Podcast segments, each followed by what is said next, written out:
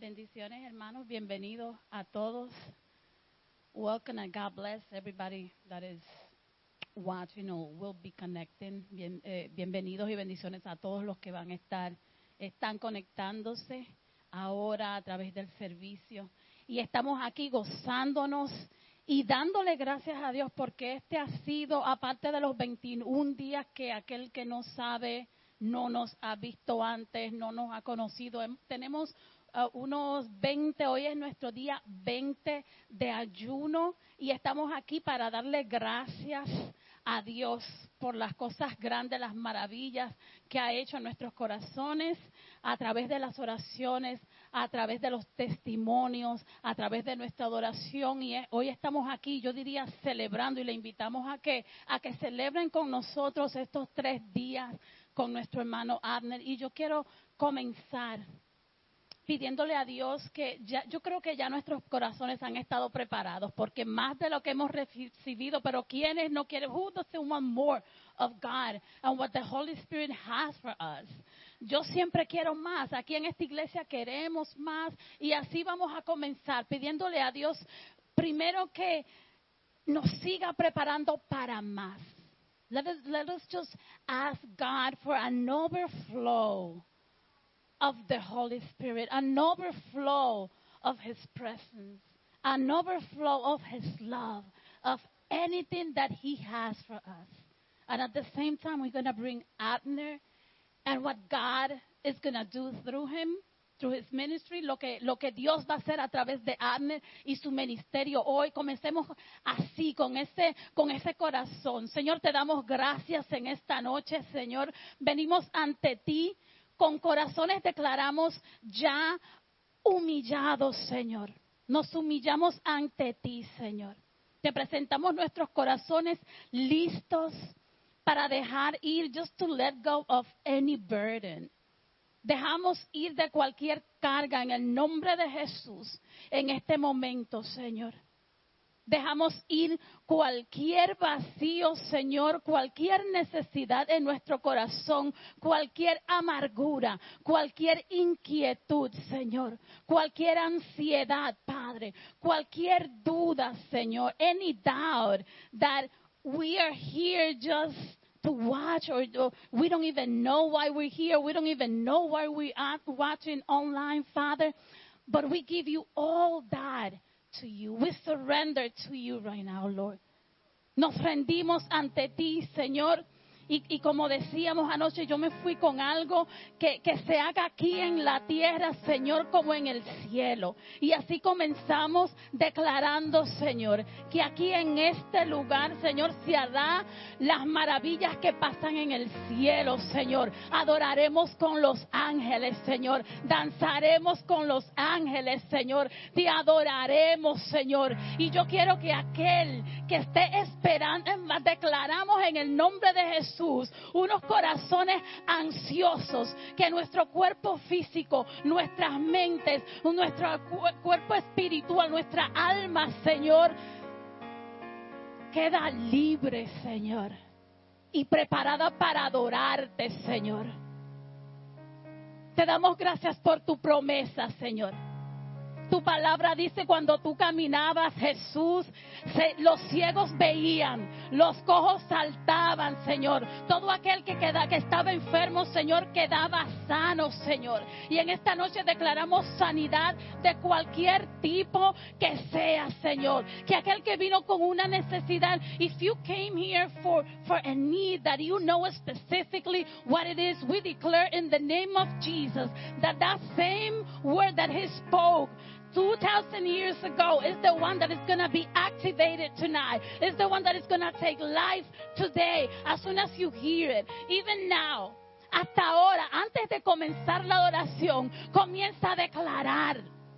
Abre tus labios y comienza a declarar, yo vine, Señor, porque yo creo en ti, Jesús. Yo creo en tu sanidad. Yo creo en tu liberación, Señor. Yo creo en que tú quitas las cargas, Señor. Yo creo en que tú sanas, en que tú salvas, en que tú liberas, Señor, en que tú revives todo lo que está muerto, Señor, en que tú sacas a la luz, Señor, toda oscuridad. Where there's light, it cannot be darkness. So we take, right now, we cast any darkness in the name of Jesus. And it doesn't matter if you're not here right now, we wish that you were here so that you could feel what we feel in God's presence. But if you're watching, if you're in a hospital bed, if you're working, receive your healing. Receive your blessing. Receive what God has for you today. It says in the word that when, when God called the 12, cuando Dios llamó, cuando Jesús llamó a los doce, dice la palabra, Él los llamó, les ministró. Y después de eso, after he called the 12, then he went to the places where they were from. And the word does not lie. Jesus does not lie. You are receiving. You're going to receive today as we pray, as we worship. God is going to break through your heart first. God is going to call out your name. And if you know God called you already, I assure you, in the name of Jesus, that that blessing, that healing, that word, that love, everything that He's given you tonight is going to go, you're going to take with you to where you coming from, to, to where you come from. Estas bendiciones que Dios te da en esta hora, estas bendiciones que ya Dios te ha dado, esa, ese llamado, esa promesa que Dios ha derramado sobre tu vida, tú la recibes en esta noche en el nombre de Jesús. Y as soon as, as soon as you leave this place, it's going with you, it's walking with you, it's, it's breaking through the street, it's breaking through the community, it's breaking in your home. We release the Holy Spirit right now. Holy Spirit, we welcome you. Te recibimos, Espíritu Santo. Te recibimos, Señor. Haz con nosotros, Señor, como tú quieras. Let your will be done right now, Father. We don't want to wait, Father. So we're going to start worshiping, Father. As we worship your holy name, as we call you King of Kings, Lord of Lords, name above all names, my God. Jehovah Jireh, Jehovah Rapha, Adonai. As we worship, as we call out to your name, según te llamamos, Señor, según proclamamos tu nombre, Señor, tú te derramas en este lugar, Señor. We call the supernatural right now in the name of Jesus, Señor. Hay una manifestación de tu Espíritu en este lugar, Señor. Se manifiesta tu Espíritu Santo a través de nosotros, Señor. Se abren nuestros ojos, Señor. Aunque no estemos ciegos físicamente, Señor, tal vez no veamos lo que tú quieres hacer con nosotros en esta noche. So let your eyes be open to the Holy Spirit, Father. Renew our minds in the name of Jesus, Lord. Use us. Use us, Father, so we can just be, be, be useful to others, Father. Set the captives free. Libera, Señor, todo aquel, toda atadura en el nombre de Jesús, Señor. Se reviven, Señor, todos nuestros sentidos, Señor. Y a la manera que se liberan y se abren nuestros sentidos, Señor, te adoramos con todo nuestro cuerpo, con todo nuestro ser, Señor. Oh Señor, te damos gracias porque tú reinas, Señor. Venimos tu, tu trono, Señor. Venimos a tus pies, Señor. Queremos ser esa mujer, Señor, que lavó tus pies. Hoy lavamos tus pies, Señor. We just wash your feet with oil, Father, with tears, with whatever we have, con lágrimas, con aceite agradable, Señor, con palabras. Hoy nos rendimos a tus pies, nos rendimos en esta hora, Señor, y, y oramos, Señor, y declaramos que todo aquel, y comienzo conmigo, Señor, si en esta temporada me quejé, Señor. Si en esta temporada nos quejamos, Señor, hoy declaramos que toda queja, Señor, te la dejamos a tus pies, Señor. Y hoy oramos, Señor. Hoy adoramos. Instead we pray, Father. We worship you, Lord. Today would be a new beginning. Declaramos que hoy, Señor, comenzamos de nuevo, Señor. Te adoramos, Señor, con todo lo que tenemos, Padre. Y derramamos nuestra fe, Señor. Te presentamos nuestra fe y nuestra alabanza en esta noche. Te damos gracias, Señor. En el nombre de Jesús.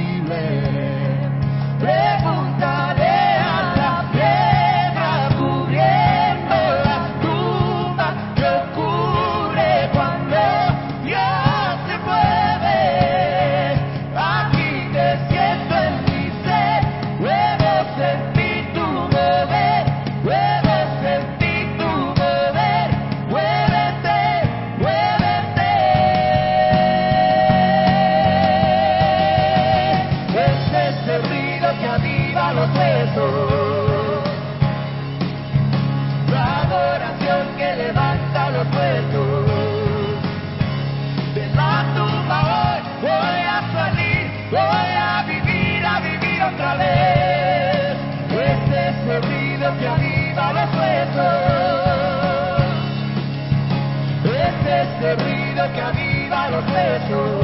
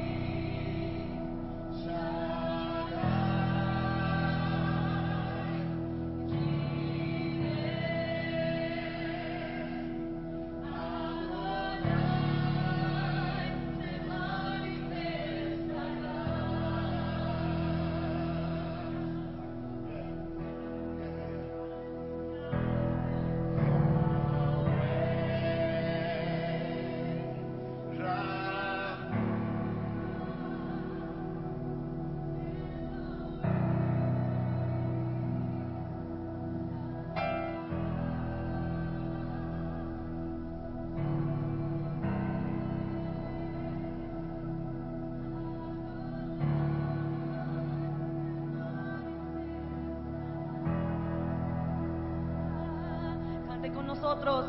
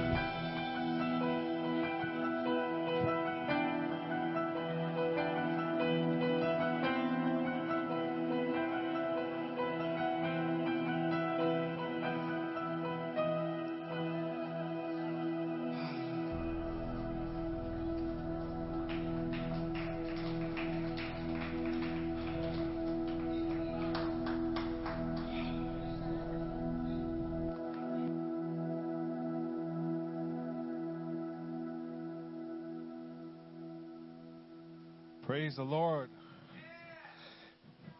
Hallelujah. Yahweh se manifestará.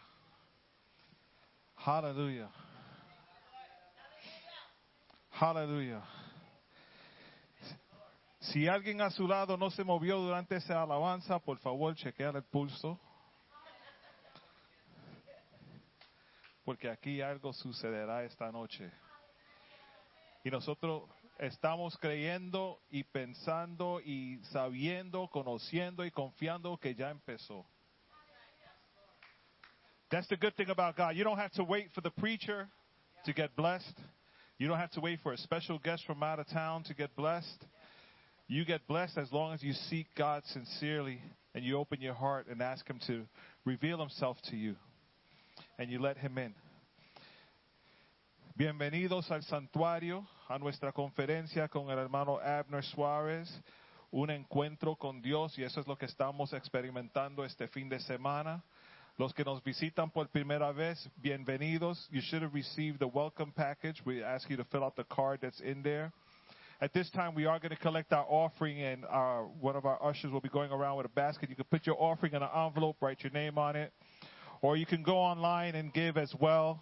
Uh, you can text us. There's a number you could text, and you get a link or something. Just we'll take it either way you want to give it. God will receive it always. Amen. We, we appreciate you guys being here. We, le damos gracias a los hermanos que están aquí con nosotros este fin de semana. Algunos están aquí desde el viernes por la noche. Vinieron esta mañana, recibimos, vamos a recibir más. Y mañana por la tarde a las tres y media se- sigue la fiesta. Sigue la fiesta. Vamos a, seguir recibiendo aún mañana por la, por la noche, ah, por la tarde a las tres y media. El sábado que viene son los bautismos del santuario. Todo aquel que, ya tiene su nombre en la lista para estar ahí en el, en el bautismo, le pedimos que estén aquí el domingo para recibir las camisetas que vamos a estar repartiéndolo. Uh, so if you signed up for the baptism uh, to be with us at Tuscarora next Saturday, uh, your name's already on the list and we have your t-shirt sizes. We already have your t-shirts, so we're asking that you please show up on Sunday at 3.30 after the service. We will be giving the t-shirts to everyone, so that way you have time to take it home and iron it. Otherwise, you're wearing a wrinkled shirt on Saturday. And you know, for some of those people, some of you people that don't fly. Um, yeah, we're, we're really excited. This has been a very powerful weekend. Again, we thank you guys for joining us. Le damos muchas gracias a los hermanos que están aquí, los que están viendo en línea y enviándonos mensajes. Que el Señor les bendiga también. Algunos, a una hermana Lisa que se operó el, el jueves y está con su teléfono viendo todos los servicios desde el hospital. La- le, enviamos saludos y oramos que se recupere 100% y empieza a correr por esa escalera. She's getting knee replacement, so she'll be good. She did one and she made it, so with the second one, she gonna beat us here. Uh, sin nada más, no quiero coger más tiempo, le voy a pedir al hermano Abner Suárez que por favor pase adelante y reparte lo que Dios tenga para nosotros en esta tarde.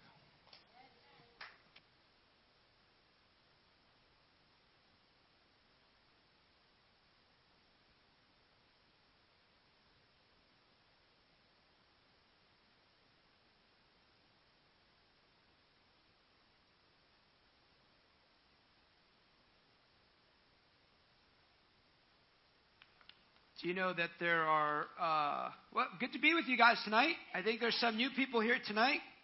Welcome. How many have been here for, how many were here last night? Oh, quite a bit of you. How many were here last night and this morning? Wow. How many this is your first service of this weekend joining us? Oh, well, well, welcome. We welcome you. Where were you last night? No, just kidding. we, but I'm glad that you're here. But I do believe that uh, often how God would lead me is we, we just lead from one thing to another. But there is, I don't know if you realize this, but there is a guarantee that we have in this world, and it's called the Word of God. And um, you're either convinced by the Word of God in an area of your life, or you're convinced by something else. And so that's why your mind needs to be renewed. There's, there's no demilitarized zone. Notice uh, in the Old Testament, Hosea the prophet says, My people are not destroyed by the devil, right? They're destroyed by a lack of revelation knowledge. Some people just say knowledge, and uh, I, I, like to use the, the, the, the word revelation knowledge because when he's referring there, that's what he's referring to revealed knowledge. And sometimes, as Western people, that's Americans, if you're not familiar with the term, we think of just something, oh, I know that's true. Do you know there's a whole group of people, not you or the person behind you, but there's a whole group of people in the world that believe that Jesus came to earth and he was a great prophet. He died on a cross. They even, they even, well, oh yeah, yeah, I think that. But it has no practical power in their life. You, there, there's a difference between believing that something is true and actually making, applying that truth to your life. Bible faith is not believing that something's true. Bible faith is what you take, you make an intentional act, and you believe that's true, and you cling to that truth as a way of life. It gets quiet with that. But because we actually, I don't know if you've. I, I know it's well meaning, and I'm not saying that people are not well meaning, but we've lied to people when we've told them all they have to do is come up and say a prayer with us. If you ever realize Jesus never did that, what he was really focused on are you surrendered? Is your life surrendered? And the, and the, the authenticity of being born again is that your life produces something from it. I've had, people, I've had people, I work a lot with people. I don't know why I'm saying this, but it's in the room. I've had a lot of people go, Oh, I love God. I said, Not according to the Bible, you don't. Because if you loved God, your life would produce something that says that you love God. Gets quiet with that one.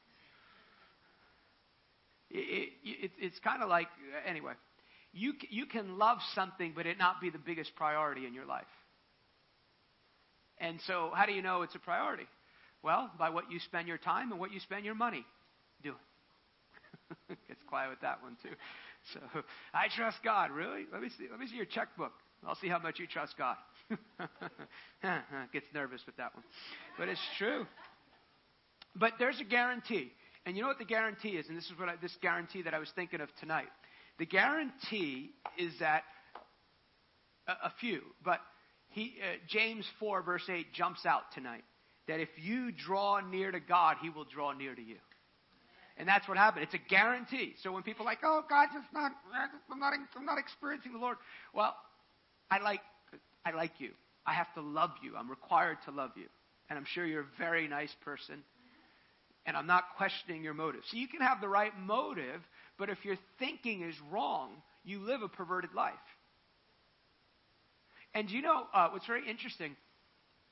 In Deuteronomy 1, uh, sometimes we think of uh, rebellion as, you know, the big things. Don't do the bad things. Don't cheat. Don't lie. Don't slander. Don't, you know, don't cheat on your spouse. All those things. And that's all true.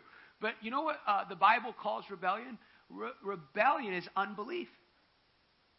Rebellion is unbelief. Anything, anytime you say, I, I, don't really think, don't, don't really know if that's true, I'm not going to do that, I don't really think that's right, that's rebellion against the Word of God.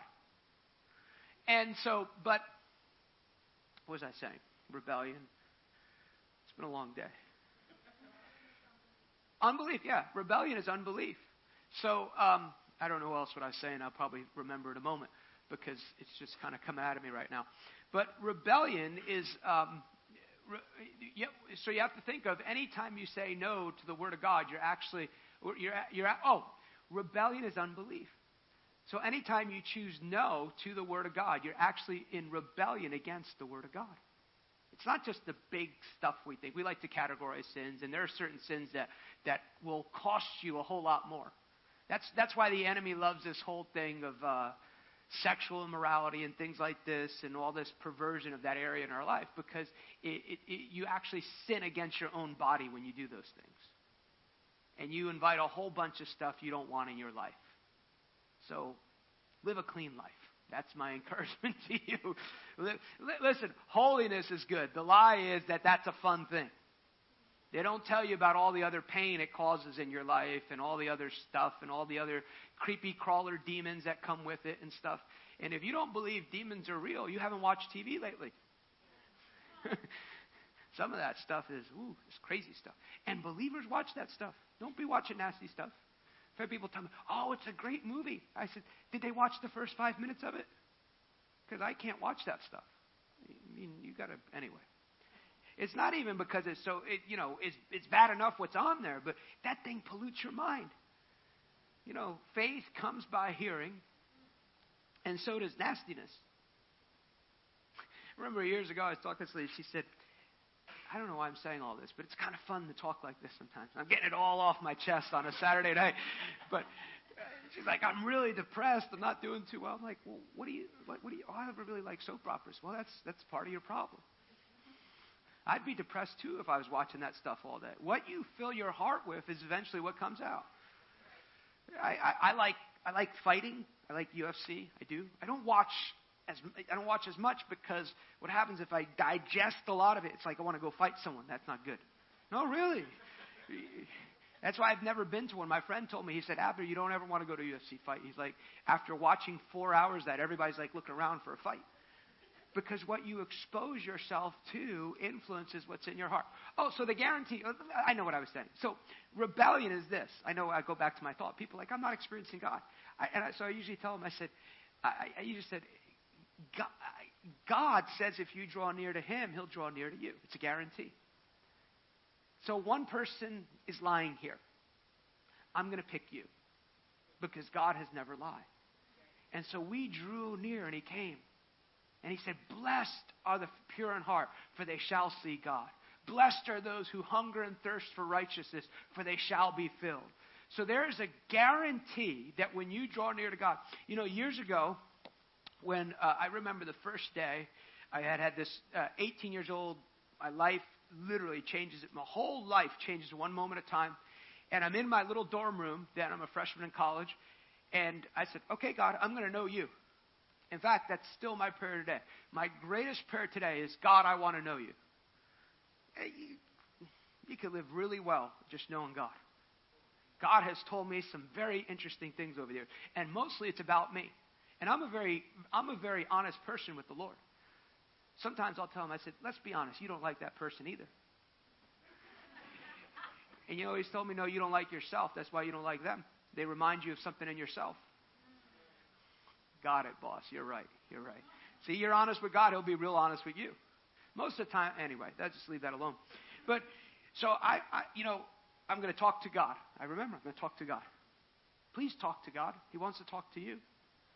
What a sad thing that you live your whole life on earth and the most you know about prayer is praying over a meal.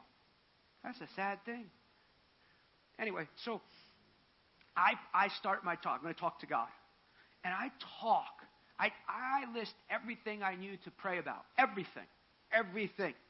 I prayed about my dog from fourth grade, my aunt I hadn't, you know, seen in four years from Puerto Rico, everything. I'm thinking at least 20 minutes have gone by, and like seven minutes have gone by, and I'm going, how do people talk to God? But I knew something. I, and I said, this is so boring. So you got to re, reprogram your, your, your, your, your heart and your mind. I knew something that really helped me. Draw near to God, and He will draw near to you.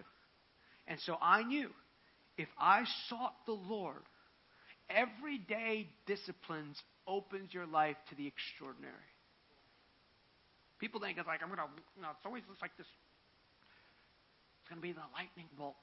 And God's going to say, ah, the angel of the Lord is going to come to you today. And people are like, okay, I'm waiting for that to happen. You know the people I know who it's happened to? It's happened to me. I, I used to pray. I used to pray, Lord.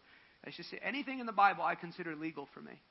When they say, I said, I put myself, I put myself right in the book. But the point is, it never really, it, it, it happened after years of just seeking God began to seek God, and things happened. But I knew that if I sought the Lord, He had to come. He had to promise.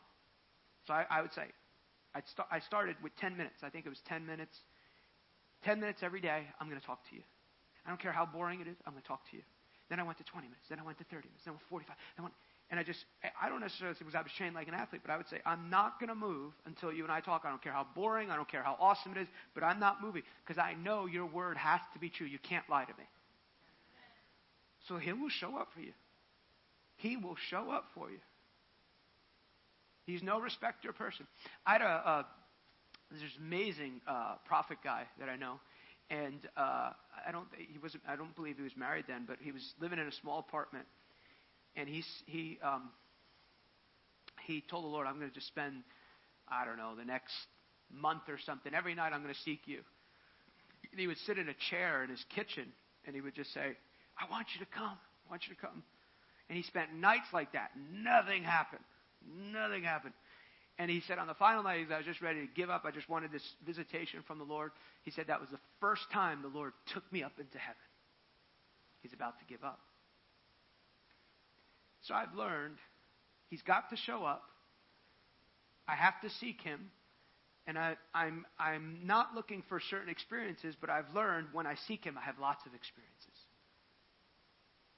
And there's a whole door of encounter after encounter after encounter after encounter after encounter after encounter after encounter open for you. I remember years ago, I had this uh, vision in my mind, and I saw this table. You couldn't. See, it was such an extraordinary table. You couldn't see the end of it, and uh, you you uh, you couldn't see the end of this uh, table and this, this, this person came to the table. I, I believe it represented like the table of the Lord, the things that God has prepared for us. And the person came up and they ate like just the first little thing. And they're like, This is awesome, God, I love you, Jesus. This is awesome, this is revival. And then they left. And Jesus was like, But there's so much more. Don't ever stop short.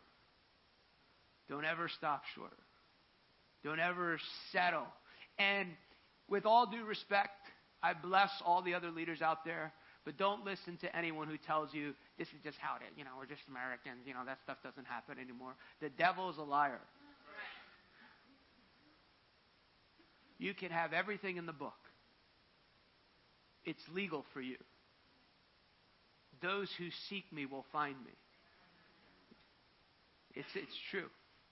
All right, real quick, can you just play that video and then we'll just jump into what God has for us tonight?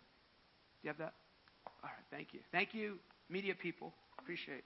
Thank God for your life.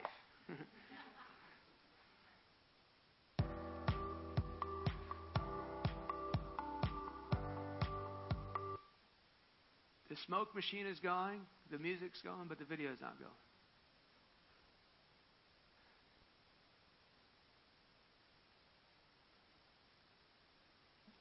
We got to update some things on this video, but it'll help. No, it's okay. You're doing your best. You're not a trained professional, but you stayed at a Holiday Inn Express last night.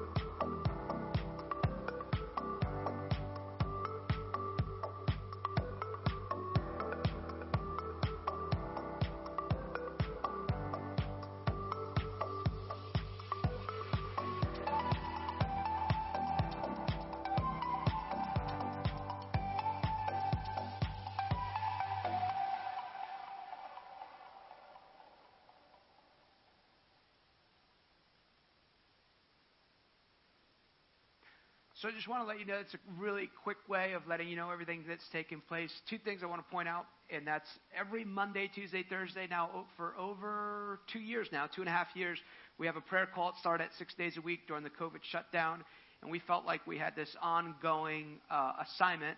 And every Monday, Tuesday, Thursday, a little card back there. It's just you can call into a number. You can connect with the community of people. We call it Daniel Company because we believe, like Daniel, I love Do you know there's two people in Scripture you don't, you don't read anything bad about? There, there might be more, but I know of two Jesus and Daniel.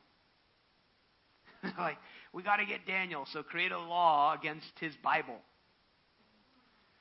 You don't read anything bad about him. He saw the future, he had integrity, and he influenced culture. Those are all things we're supposed to do as believers. And he was a watchman. You know, there's no office of the intercessor in Scripture. When I was a kid, me, not you, the people who prayed in our church were older ladies with weird hair who would usually prophesy, My children, my children, my children. And. Um, and that, that's great. And by the way, if you, if you need somebody to pray for me, give me them. I don't need a Baptist prayer. I love the Baptist. Don't need a Methodist prayer. Give me somebody who knows how to pray. You know, if I'm in trouble, give me one of those ladies. But everyone in here, you're supposed to be a watchman for your, your family and your life. So every Monday, Tuesday, Thursday, you can connect with the group of people. I'm on there probably 65, 70% of the time. Then we have some other really great leaders. It's a great way to learn how to hear the voice Lord, pray, and we pray for the body of Christ. We pray for different things. Every Thursday night, we receive communion, so you can join us for that. It's a, it's a practical way to connect with other believers. Then resource table back there, my new book, Trust, which has a study guide with it. Uh, my first book, Creation Reborn, which is also available in Spanish, and then these six DVD teachings and um, lots of other different ways. And we want to encourage you to Uh, registration will open for the School the Call in December 2nd and 4th, uh, 2nd through the 4th. So if you feel called to ministry or in ministry, my pastor and I are doing a weekend together. And I, I believe uh, from that we're going to create this like informal. Uh, network of just working with each other and co laboring with each other in the kingdom of God. In this season, what God wants to do is we absolutely need each other and we need to join together. We stay in our lane, but join together visions to change the world. It's very important. So let's pray. Father, we just thank you for tonight. Thank you for what you want to say and do tonight. Thank you tonight that um, your angels are here. Your presence is here. Your fire is here. And I declare, God, that I'm sowing the word on good soil. Thank you for the privilege of, uh, of ministering to your people. Thank you for, we ask for the counsel of the Lord. You said, Who has stood in the counsel of the Lord and who has been marked by his word. And so, Father, I want to be diligent and faithful to deliver what you would have me give your people here tonight. And I pray tonight that as uh, uh, you lead and as people are ministered to God, that there would be impartation, transformation, and a, and a release and a breakthrough. Thank you for miracles breaking out. Thank you for all the gifts of the Holy Spirit being in operation. Thank you for what you're establishing this weekend, God. Thank you. And, and I thank you even tonight for supernatural strength to strengthen people to receive everything that you would have. And I lay hold, Lord, of the assignment you've given me, and I lay hold of that teaching gift. And so we say, Teach us your ways, Lord, and, and lead us and guide us into all truth in Jesus' name. Amen. I felt from the Lord to, because uh, I had some a few prophetic things, and I, this morning I shared some more prophetic things of what I sensed from the Lord. But I felt, and we started last night, because I heard this week for you as a group of people, maybe you're not a part of this, but I also believe it will apply to you. Uh, that, uh, and we, we touched on this concept and we went a lot of different ways last night in teaching this, that God wants this group, El Santuario, to be, to learn to become a governing people. The people of God were never meant to understand how they're supposed to act according to what's happening in the world system. And you see that uh, when Jesus talks about two different people in Scripture, uh, he talks about the man who built correctly and the man who built incorrectly. What you'll notice there is the biblical principle that God rains on the just and unjust, meaning both people went through the storms, but only one was able to survive it. But that storm was internal. We are never supposed to d- define what we do according to the world system. One of the most, uh, I, I think, one of the tragedies is that, and how many are believers tonight? If you're a believer, if you're in Christ, it is a tragedy and uh, to learn how to live according to the world system. You have the wisdom of God. Read Proverbs 8. The wisdom that created the world. And then he says to every believer, if anyone lacks wisdom, let him ask of God. So one thing I do is I never say I don't know what to do. Because the God in me I might not have everything figured out, but I say, Thank you, God, for wisdom. I lean into your wisdom and I take hold of your wisdom and I learn, Lord, what, what would you have me to do in this situation? Because he said, If anyone lacks wisdom, let him ask of God. And he says, I was there when the world was created. I was there when I created, so I never say, I don't know what to do. You never see Jesus saying that. I don't know what to do. It's really bad out there. COVID's bad. Everything's bad, you know. Inflation's bad. Everything. What are we going to do? Because he's resourced you for that time. So God wants to teach us in this group of people to learn how to become a governing people. And so, one of the things that you'll learn that helps you to learn how to govern your world is, and we talked about a little bit of this of, of everybody has a purpose and how to, we, took, we, looked, we looked about some steps on how to steward your purpose, is that uh, every, everyone in this, one of the things that helps you govern is the choice you'll make and the choice that you have to make to govern yourself. God can't govern you. You have to learn how to govern yourself and choose His lordship and His kingship over your life. And it's very important to also discern that walking with God is not like playing the lotto. I'll say it over here because try over here. It's still true even if you don't believe it. Walking with God is not like walking uh, playing the lotto. And the reason I say that is because I don't know if it's explicitly taught, but sometimes even with believers, even quote unquote spirit filled, tongue talking believers, they look at a, a, a, life or they look at even the operation of the power of the Holy Spirit as like playing the lotto. If, you know, mm, God wills it. Here's certain things that God will. God willed that you would live your purpose. God willed that you would be fruitful. God willed that you would live a life of the miraculous. It's not for a certain group of people. It's for everyone what that would believe. So it's also possible to be an unbelieving believer.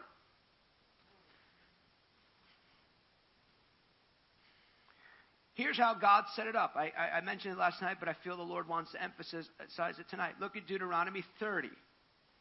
Now, obviously, he's speaking to his covenant people, Israel. God, Israel is still God's covenant people. He hasn't taken that that uh, that that, that calling from them away from them just because they failed. Sometimes people, well, they, they rejected him. Well, a lot of the churches rejected Jesus. He hasn't thrown the church away. That's a different thought. So, Deuteronomy 30, verse 15, New American Standard Bible. They still need to get born again, just in case you think I was going too far on that. I'm just saying, he's still, they're still, they're still the tree we are grafted in as Gentiles, probably most people in this room. They're still the apple of his eye. That's why when Jesus judges nations, he's not going to judge it from Washington, D.C., he's going to judge it from the throne of David. Jesus was a Jew. Most believers of the early church were Jews because they believed he was the promised, as correctly, they believed he was the promised Messiah. And they did not convert to Christianity. They just believed that he was the, the fulfillment of what God had promised them through the covenant of Abraham. Anyway, so I got that off my chest too.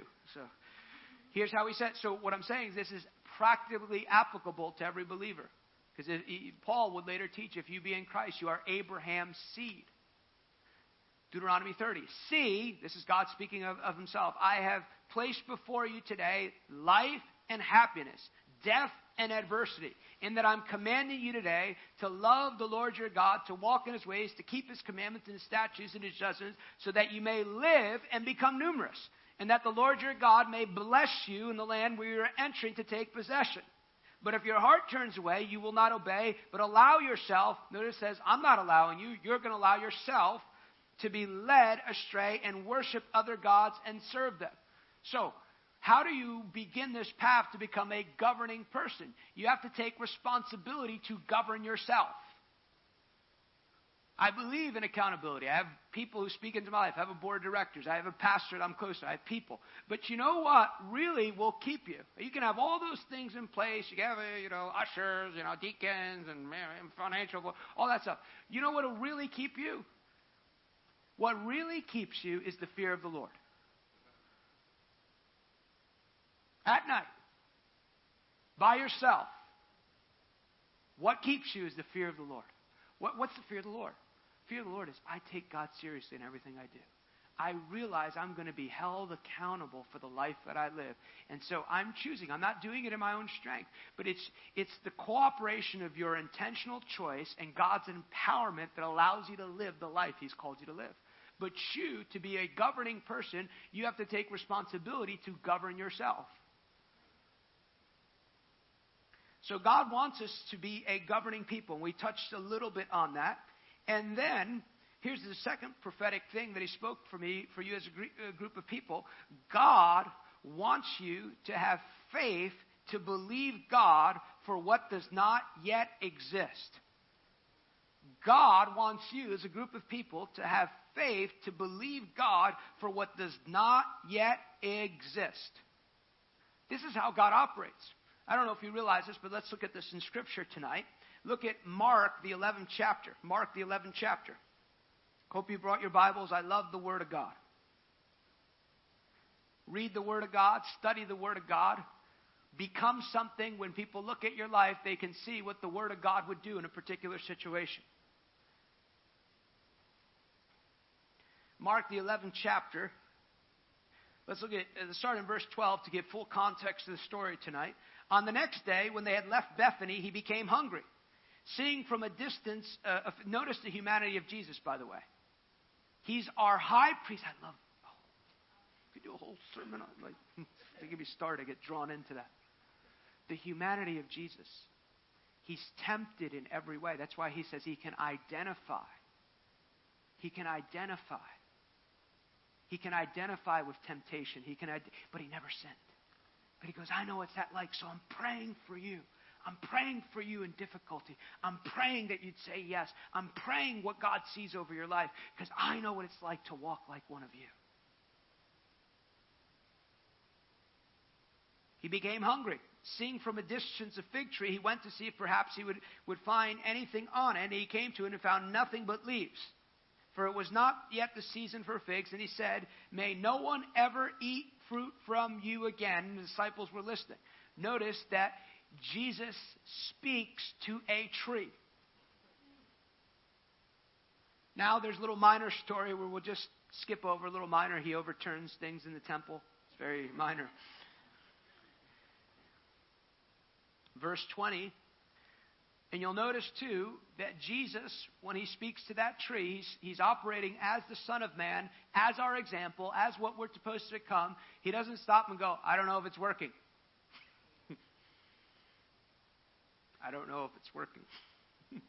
As they were passing by in the morning, they saw the fig tree withered from the roots up. And, and being reminded, Peter said to him, Rabbi, look, the fig tree that you cursed has withered, has withered. Verse 22 Jesus answered and said to him, Have faith in God. Have faith in God. Now, I want you to notice some things about this. That God, excuse me, that Jesus, Peter sees this example. He sees that Jesus speaks to a tree. I speak to things all the time. I do. I speak to my luggage. I do. Because I don't like wearing the same clothes. I did not feel exactly comfortable last night. I could not wait to take a shower. I take two or three showers a day. I do, because I sweat a lot. Enough. I sweat. But, so, he speaks to this tree. The tree becomes exactly the nine words he said it would become. And Peter is amazed. He's like, oh, that's, that's awesome, Jesus. That's good stuff. And immediately, Jesus goes into a teaching on the subject of faith. So, what do we know about faith? Faith is, well, well, let's start here. This is the, the most startling revelation out of all of this. Now, this is a New American Standard, but the Bible in basic English, which I understand is the best translation. I've looked at this for years. I, was, I wrestled with this. But the best translation for those verses is have God's faith. Have God's faith. So he begins this teaching on the subject of faith, and he actually makes this startling declaration that God has faith, and he says, That faith, that, that faith that I have, you can have my faith. That's good stuff right there. That's Good. And then what does he tell you? He says, without faith, it's impossible to please. This is, this is also how the kingdom of God works. Though you have to choose to be self governing, He has given you the power to become everything you need to, He, he wants you to be. It's your agreement with it that gives you access to that power. He says, without faith, it's impossible to please me. So what does He do? He gives you faith so you can get born again. Hmm. That's a good God. And that faith is actually God's power that He used to create the world. That's even better news. Look at the two places where He talks about this Romans, the 12th chapter. Romans chapter 12.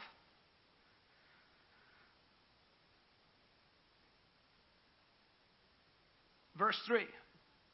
For through the grace given to me, I say to everyone not to think of himself more highly than you ought. And you'll see that this is an apostolic emphasis in Paul's epistles, that he always leans into this truth that, that, that, that you never want to think of yourself more highly than you ought because it's always God who gives you the ability to do the extraordinary. Not to think of yourself more highly than you thought, but to think. Uh, uh, but to think, so I, I, the reason I, was pausing there is I don't normally read this at the American Standard, as to have a sound judgment, for God, for God has allowed it to each, uh, to each a measure of faith.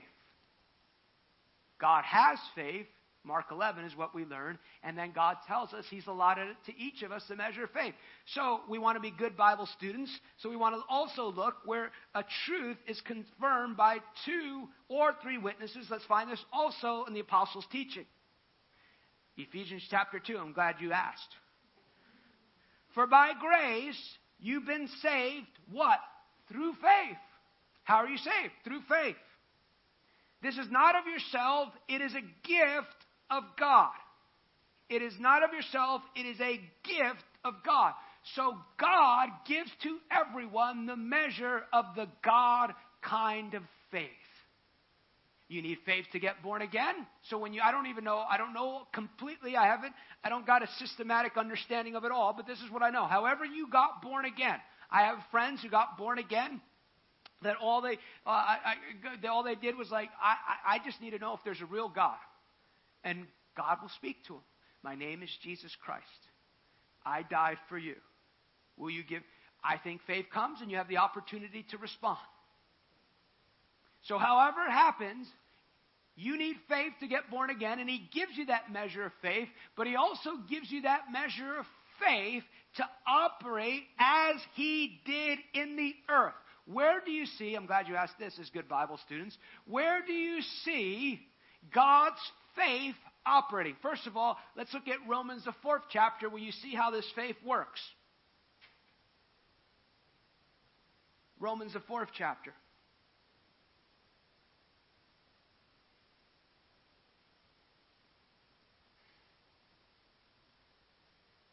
We'll pick this up. I encourage you to read this week Romans 4.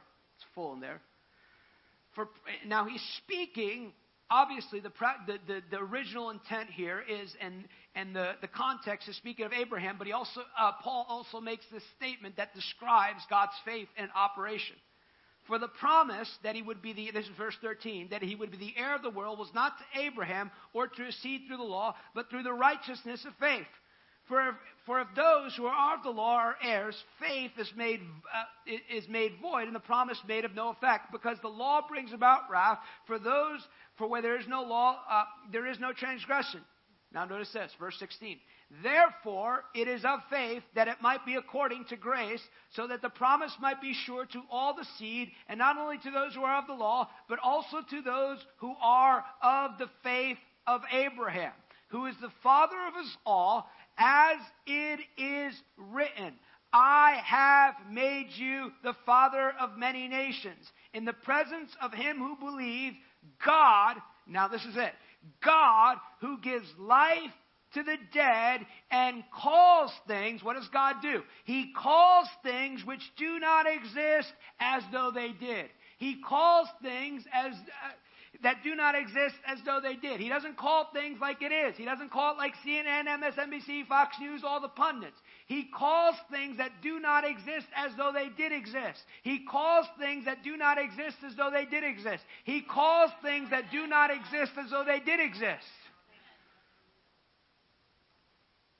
So, this is why our beliefs in what God is saying and the belief in God's Word is so important. Because when we believe certain things and carry those truths, the seed of the Word of God in our hearts, when we carry those things in our hearts, we have the privilege of calling things that do not exist as though they did. When we look at the world, we don't join with the world. We don't deny the problem. We deny its ability to defeat us in that moment. No, this is what God has said. This is what God has called us to do. And I remember when, when uh, the first uh, the first week that I, I, I was, I was they told us to stay in our houses. It's bad. It's COVID, you know. So I was like, that's okay with me. I need a little break anyway. I've been gone a lot. So for now, and I remember, I, I went before the Lord. I said, What's going on? He said, This does not change anything I've told you about your life.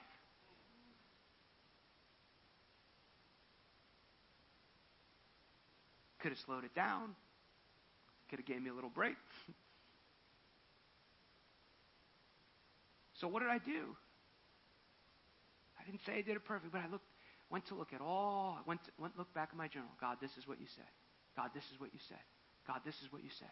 This is what you said. And we're putting our trust in this. And Lord, my commitment to you is that I don't just want to survive something, I want to thrive in something. You know, where, where else do you see the faith of God calling things be not as though they were? You see it in creation. You also see the, the operation of the Trinity. When time began, God created the heavens and the earth and the Spirit of God was hovering over the face of the deep. Notice that the Spirit of God is there, but unless God speaks it, it does not take place. So, what God desired is what God spoke. What God desired is what God spoke. And the world was out of alignment, and He began to put it in alignment with the Word of God. What do you want to begin to do? Let's just digress for a moment here. What do you want to begin to do? When you see things in your life, and I always encourage people to do this. This is part of governing your life. This is part of uh, stewarding your life and seeing what the will of God is. And, and just as a side point, not everything taking place in your life is the will of God. Here's the other thing even if you've made some bad mistakes to put yourself in that place, God's there to help. I ran that credit card bill up there. God, I'm here to help. Married husband number three, not so good. I'm here to help. No, we laugh at these things. You know, we make mistakes. Not you, the person way behind you. You know, uh, it just he's there to help. Some people think like because they've made mistakes. Like I remember years ago praying for this lady in small church in South Carolina. She said, "You don't understand. I knew it was the wrong thing to do, and I did it anyway." I said, "No, I do understand. It's called sin, ma'am. But God has made a way for your forgiveness." That's what I understand. Not counting our trespasses against us. Now you got to take responsibility for it. Don't blame your counselor. Don't blame your pastor. Definitely don't blame them too. You know? really simple. God, I knew I shouldn't have done it, and I did it anyway. Please forgive me. I take responsibility for it. Forgive me, Lord. Now you just now I need your help, God. I need your wisdom here today to navigate this. I need your help to walk through this. Don't spend three days thinking about. I know it's not good when we make mistakes, but you will you will have no fruitfulness replaying that in your mind because you can't go back to yesterday. And God's not replaying it in his mind either. So what does he do? In creation, he calls things be not as though they are. So here's what you want to do. I use electronic now. I still got my written journal that I use. Look at your life. What area of your life is out of alignment from the Word of God? What area in your life is out of alignment with the Word of God? Then, this is used to be a lot harder. when I had my notebook. you can Google it. Go. If, if you say, man, I, I, I get depressed. Eight verses that will help you with depression. Put it right next there. Begin saying those things. And you might go, I don't feel it. You might not feel it for a long time. And then you might have to take further steps. You might need to deep dig on that. You might need to go to a deliverance session. All these things will help you, but begin there. Find the promise of the Word of God that connects to that area. Finances. Man, it just doesn't seem like we have ever enough money. It just seems like begin to look at all the promises of God in the area of finances. Then begin to act on those things. God, this is what you said about to be a person that God intends you to be. It takes a lot of boldness. But it's better than doing it on your own. It's better than, oh, I'll just take care of it. Well, you've been taking care of it for 20 years, not so good. Hmm. my kid, my cousin, on drugs. As for me and my house, we shall serve the Lord. What's the promise of God to that area? You don't have, and, and, and don't, the enemy wants to define you by your present circumstance. He wants, oh, see, it's not working, there's nothing working. You could stand for years. I'm not going to lie to you. You might need persistence. You might need to stand there and keep standing and keep declaring, keep, and he will try and take you off it. But Jesus will later teach in Mark 11, you will have what you say. Therefore, I say to you, stay in that place. Give the burden of the situation over to the Lord. Your shoulders are not big enough to have. You know, one of the greatest things I ever learned working with people and ministering to people is I cannot be their Messiah. I'm not your Messiah. I'm going to minister to you. I'm going to pray for you. We'll pray for everyone tonight. Believe God, all that stuff. But I can't be your Messiah. I can't. I can't. And, and that's, you know, no one in this room. Sometimes one of the weaknesses, and I, I love, I love, I love the church. I really do. I like all the weirdness. I like us with all our dysfunction and stuff. I really do. I love God's people. I, I like it all. But one of the weaknesses of spirit-filled people they want to come to an altar and get their life fixed like going to McDonald's. And they and they look at prayer or someone praying for them as an altar, like like uh, like uh, I'm going to put in my order and just get it all fixed. You know, like sometimes I, they, what, what would you like prayer for? They say, oh, I got this issue. I said, ah, you know, that's not really fixed in one moment of time, right there. I wish, I wish it could be that easy. I'll lay hands on myself. but catch often what I, I find with the mindset of that often is they have not truly taken governing responsibility for themselves, so they want to maybe feel better for a moment. Or I prayed about it, or I did this about it. Things shift and change. Don't get me wrong. I pray for around the world. I have a ministry. I'm going to tell you tonight. There's a call in my life to go around the world laying. So I believe that transformation happens. But it's not, it's, it's, it's, it's sometimes it's this Holy Spirit witchcraft where we want everything to change in the altar. And really, it's what your mindset that needs to change. You don't need another 20 hands laid on you. You just need to change the way you're thinking about that and take responsibility for it. I know that's not. So let's have an altar call now. I'm going to do an altar call, and I'm like, oh, oh, oh I don't want him thinking. That's the other side of it, you know. So find the place, find the promise of God for your situation. Find what God has said about it. And you have the privilege of bringing things into the earth that do not yet exist. And I want to look at this for just a few minutes, and we'll land the plane, and then we'll do some uh, ministry. But whether you realize it or not, your life is an expression of the faith of God in the earth. Your life is an expression of the faith of God in the earth. One of my favorite uh, people in Scripture, I've mentioned it already, is Joseph. Joseph, well, let's just read about him in a moment, but I'll repeat this statement from Oral Roberts that I love. He said, Anytime that God desires to do something in the earth, he births a baby. So, whenever you were birthed in the earth, you represented part of God's purpose for the earth and God's desire to call things into the earth that did not exist.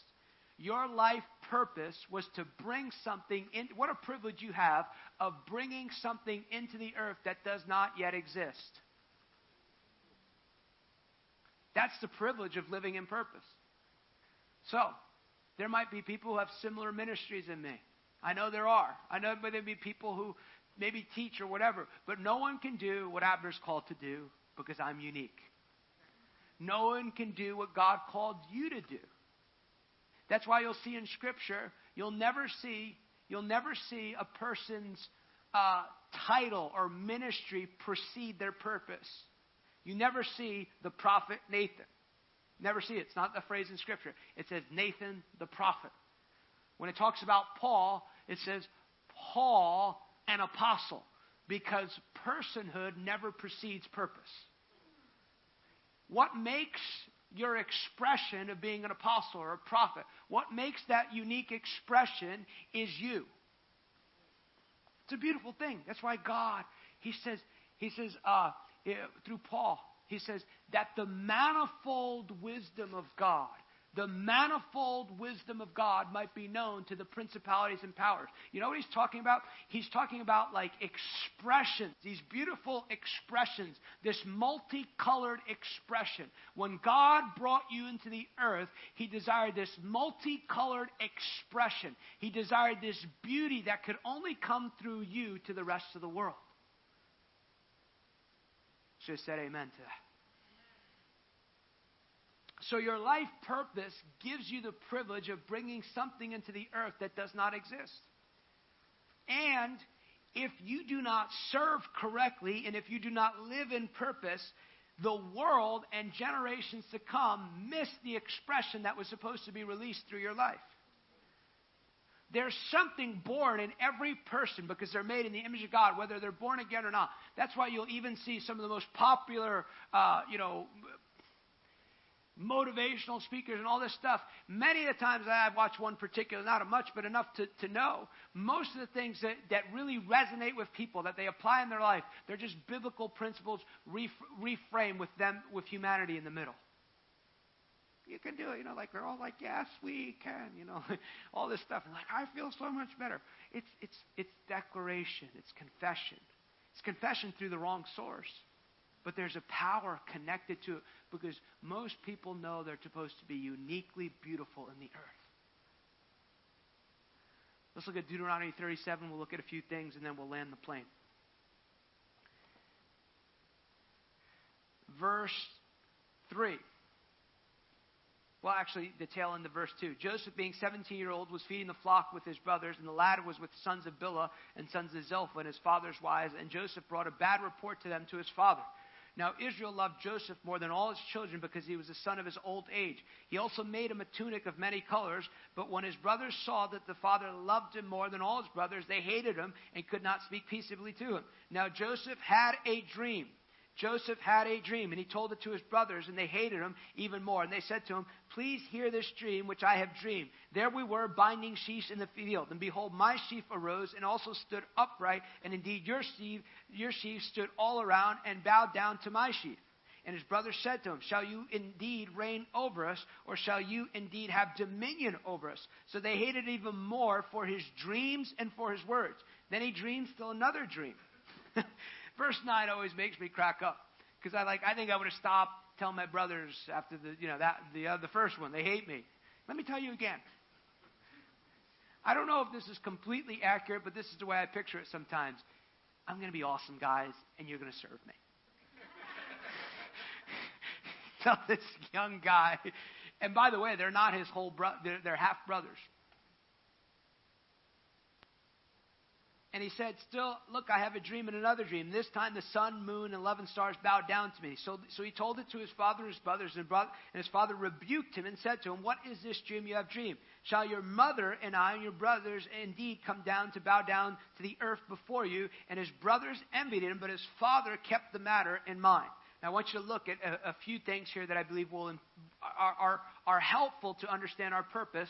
And Joseph, if you want to understand uh, why we're looking at Old Testament uh, biblical character, there, Joseph is a type and shadow of the Lord Jesus Christ, so it has practical applications to us here as New Testament people. Jesus, and we emphasize a little bit in understanding that.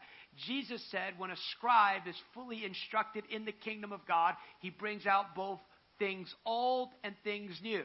So what he tells you is to understand the new, you have to understand what God started in the old. That's my little rant for today about the Old Testament. All scripture, all scripture, all scripture, all scripture, not the ones that you like, but every part of it. I like everything in the Bible, the maps, everything. all scripture is what? Inspired by God. Profitable what? For doctrine. Not just history. For doctrine, for reproof, for correction. I love how he says it. So that the man of God can be fully equipped.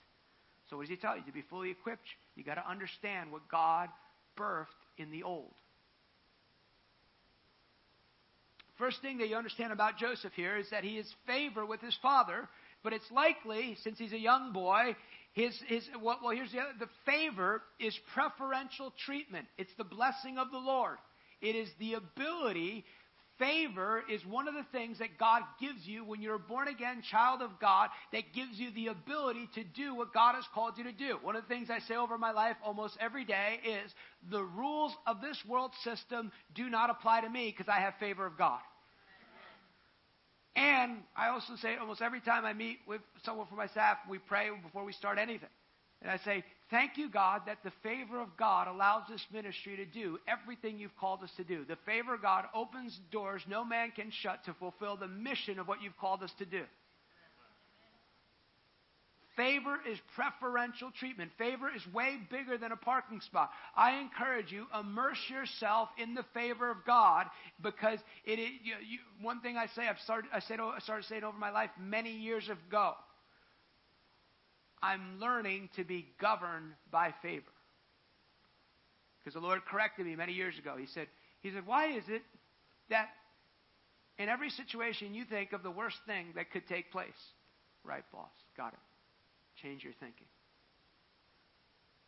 He, he said, I want you to begin to see everything in your life through the lens of my favor. Well, I had to lean through it yesterday. Made a bad mistake. Showed up a little late. I need favor right now. Favor, favor. Touch your neighbor, say favor. but really, favor is not just a nice thing to say. Favor should be a governing feature of your life. Fiance, we're getting married. She uh, during COVID, they let 13 or 15 people go. She did not get let go. Favor of God. Favor causes you to be elevated. But notice that his favor is not is not um, is not uh, given to him based on anything he's done. Favor is given to you not based on your performance, but of Jesus' performance for you. Because you're in Christ, do you have favor? You're like, I'm not doing too good. You still have favor. This like this is a really hard thing to mess up. You got to really want to be dumb in the kingdom. No, really, you got to really want to just not have. No, I don't want it. I don't want. No, you have favor with God. You're like, I didn't do too good today. Favor with God. It's caused because he's the youngest of his father. And you'll also notice what, what, what happens too. He gets a coat for it. He's identified with his favor. And then he has a dream. Who gave Joseph that dream? All right, good Bible students. It's not a trick question. God, that's exactly right. God gave Joseph a dream. God gave Joseph a dream. God gave Joseph a dream. God gave Joseph a dream. So your life purpose is part of God's dream for the earth. Because God's looking way ahead and going, man, there's going to be a famine, and I need to be faithful to my word, to my covenant people. How am I going to save them?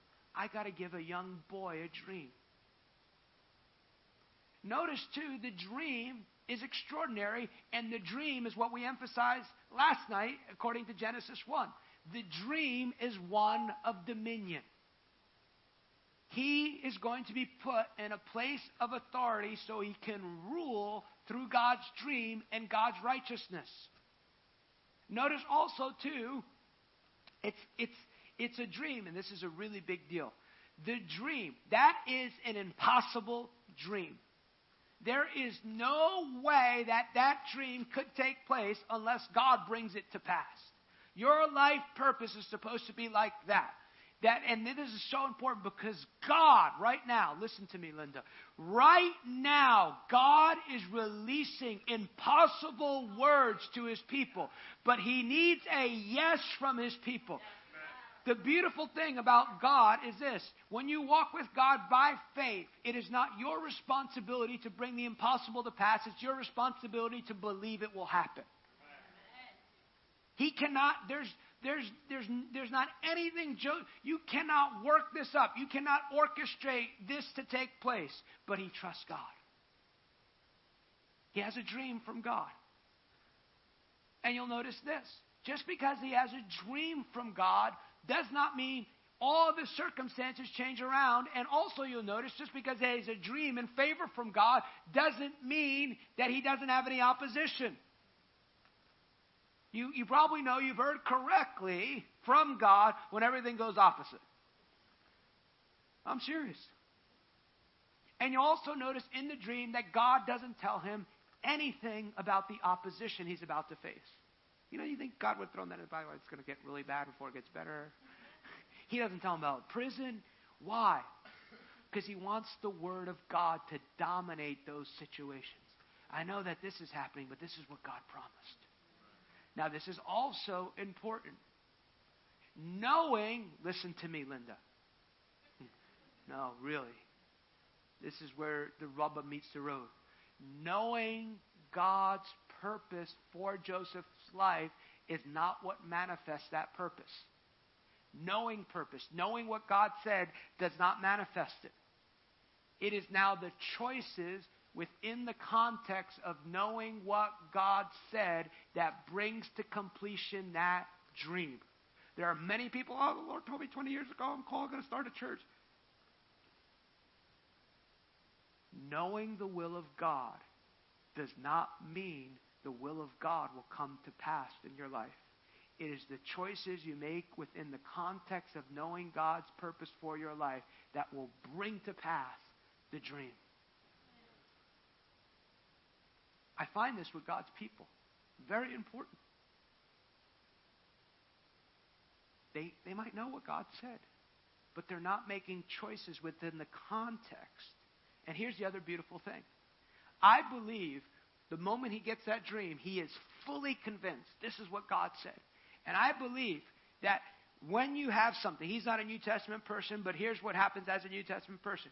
One, you, once you have a seed of the Word of God that you say yes to, I remember when I, when I knew that, that, that first I mentioned a little while ago, when I knew God had called me, I knew. I said yes to God. This is what you're called. I knew I'm going to go around the world. You're going to do all this stuff.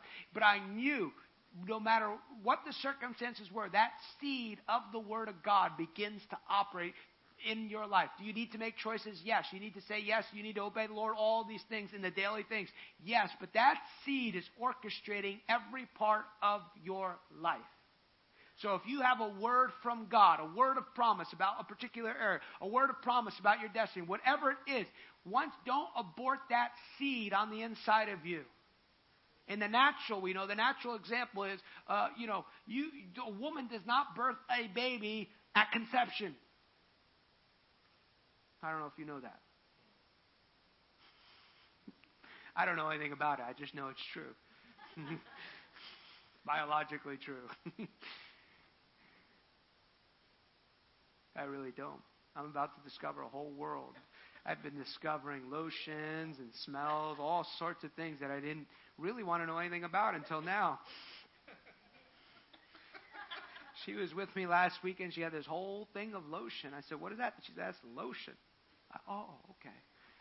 I was like, I was supposed to know that that was lotion. and Lord, I have an SUV. I don't know what's going to happen when we get kids because it was full. Lord Jesus. It was just three days of ministry. I can't imagine if we go for a week. What? Anyway. You need a butler to help carry all our stuff. Neither of us pack light, you know? So, but that seed dominates your life. You ever you read John 2? It's fascinating. Mary has told, been told 30 years before that he's the promised Messiah. He says it's not my time yet, but she's full of the Word of God. And she brings to, she brings to manifestation the miracle worker. She brought something into her day that was probably reserved for a different day. That's your life. That, no matter what happened, those circumstances, the difficulty, everything happening in his life, could not stop the seed of the Word of God on the inside of him. I'm a dreamer. God gave me a dream. This will come to pass. So, what happens, right? Notice, too, his dad goes, Hey, your brothers are out there, go bring something to him. You see one characteristic that is dominating Joseph's life throughout this whole story and narrative. He serves. He serves. He serves. One of the characteristics of a self governing person is that you want to serve the world like God. You never stop serving. You never stop serving people. You don't ever outgrow that. And so he goes, right? He's on his way. He goes. A good day for Joseph. And think about this it's his own brothers who want to kill him. I don't know why sometimes it's like this, but sometimes it's other believers or other family members. And here's a big thing, too this is a challenging thing. This is a difficult thing. Now, there's two sides to this. This is an impossible dream that's going to be a great blessing, that he's going to be remembered forever. But don't think because God called you to do something, it's going to be easy. That's an American lie. To do the will of God in your life, it will take all of you. Sometimes it will take nights that you don't sleep. Sometimes it will take great sacrifice. Some people are, what's it going to cost? Everything.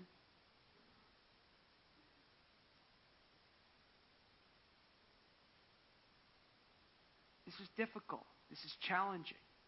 He's never done this before. He's never going to he doesn't have any experience being a prime minister, but notice it's extraordinary. You know, I've had the privilege of praying for probably hundreds, definitely in the thousands of people. I don't know how many people. And I've never, ever given anyone a word. The Lord would say to you, mediocre it is. Be mediocre as possible. Don't go for the extraordinary, maybe a few headaches. Why? Because it's always far. It's always encouragement. It's always you can it's always impossible things. Because God doesn't think like that about your life. So he's on his way to serve his brothers. So here's the good news.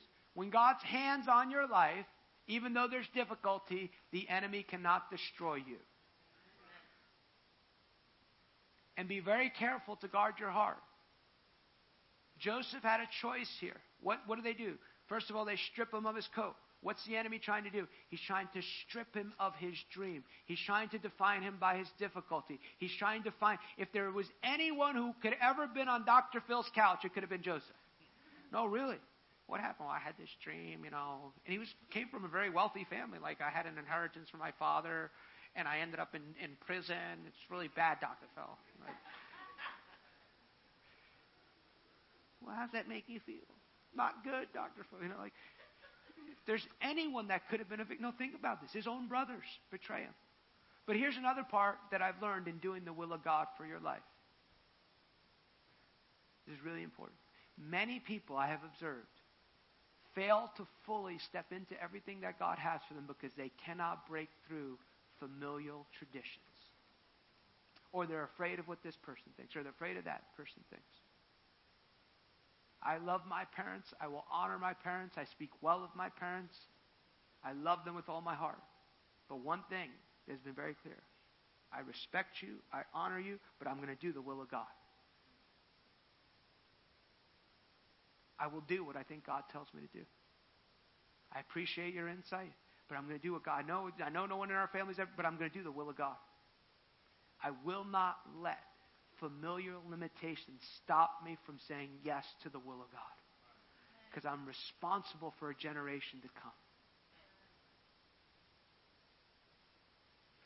I don't know, it's very strange. You know, I, I, I don't, not that I don't have sympathy for it, but I, I, hear, I see people like, they know God's sending them to another community, but our whole family's there. Are you going to stand with your whole family before Jesus? Well, you know, we just have our roots there. We'll get your roots somewhere else. Come on, get on with the will of God. You going to stay in a place that God has not ordained you to be anymore because of your family? Because of what they'll think? Well, I grew up there. Well, you can grow up somewhere else. Now he's a slave. Think about it. Another place. Here, in, on the path to doing the impossible, you will constantly have to choose not to be a victim. I remember one time, and here's the other part about walking with the Lord, and we'll, we'll land the plane here in a minute. I remember one time, and, and here's another part of walking with Jesus. There's a phrase that Paul used in Philippians 3. It's the fellowship of his sufferings. And I'm not suggesting that I fully can identify with all that, but I do know one place it is. When you seek to live your life, to serve people, to love people, to be kind to people, you will be taken advantage of. it gets quiet with that one. New Yorkers don't like that. I didn't like it. I'm from New Jersey. I got. I had to get delivered that years ago. You ain't telling me what to. And then you're like a little guy, so you have a little edge to you and all that stuff. But what you got to do, you got to identify. You got to identify familiar cultural things that actually keep you from being like Jesus. Years ago, we were we had this program in a certain nation. We're supposed to be feeding children, and I began to discern and find out some things were being done right with funds, and children were actually being sexually abused. And I sat in a meeting, and I was trying to bring some light to the, there, there were these leaders that I use the term loosely, pastors, but they were afraid what would happen if they exposed something and this and that. And I was not happy. Do you know it's okay to be angry? You should be angry at the things God gets angry at. The Bible never says it's wrong to be angry. It says uh, be, it's wrong to hold on to your anger. So I, and then I was upset. I had to go do this session, this afternoon session. It was hot out. It's Asia. I'm like 20 hours on a flight from home. I was like, I just want to go home. So I told the Lord, I said, let them all go to hell, God. It doesn't matter here, you know. No, really. That's what I said. They ain't listening to anything I'm saying anyway, so that's how I felt. It wasn't right. I'm not saying it's right, but I'm a very honest person with the Lord. Pour out my heart before, and then He'll adjust you. And I remember what He said. I remember sitting in this little hut, not a lot of people in there. I was about to teach this afternoon. He goes, You think you're better than me? I know what you're saying. Forgive me, Lord. What was he saying? I was taken advantage of. I was slandered, and I was perfect. You think you're not going to walk through life serving people and they're not going to say things against you and slander you? You know what? The, the great privilege of life is being able to forgive. I'm not saying don't have boundaries. I'm not saying just take abuse from people. It's not what I'm talking about. But I can forgive. I can forgive. And I can love. And I know I'm doing really well when I can walk up to somebody and just hug them that I know they've said wrong thing. Oh, praise the Lord. And it's not fake. I'm not fake at all. And I say, I'm praying for you. I pray you do well in your life.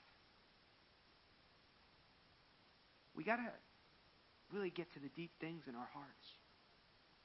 Because we've lied to, like, if you really want to represent Jesus, these things will happen because we're serving people who make choices and because people are not whole.